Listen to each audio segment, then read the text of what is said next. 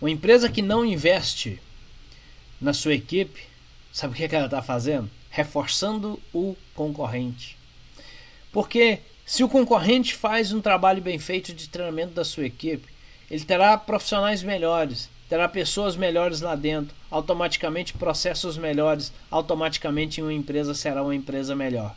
E se você não investe na sua, você está garantindo que o seu concorrente terá uma distância muito maior de você. Então, quanto mais ele investe, quanto menos você investe, maior será a diferença entre o profissional de lá e o profissional de cá.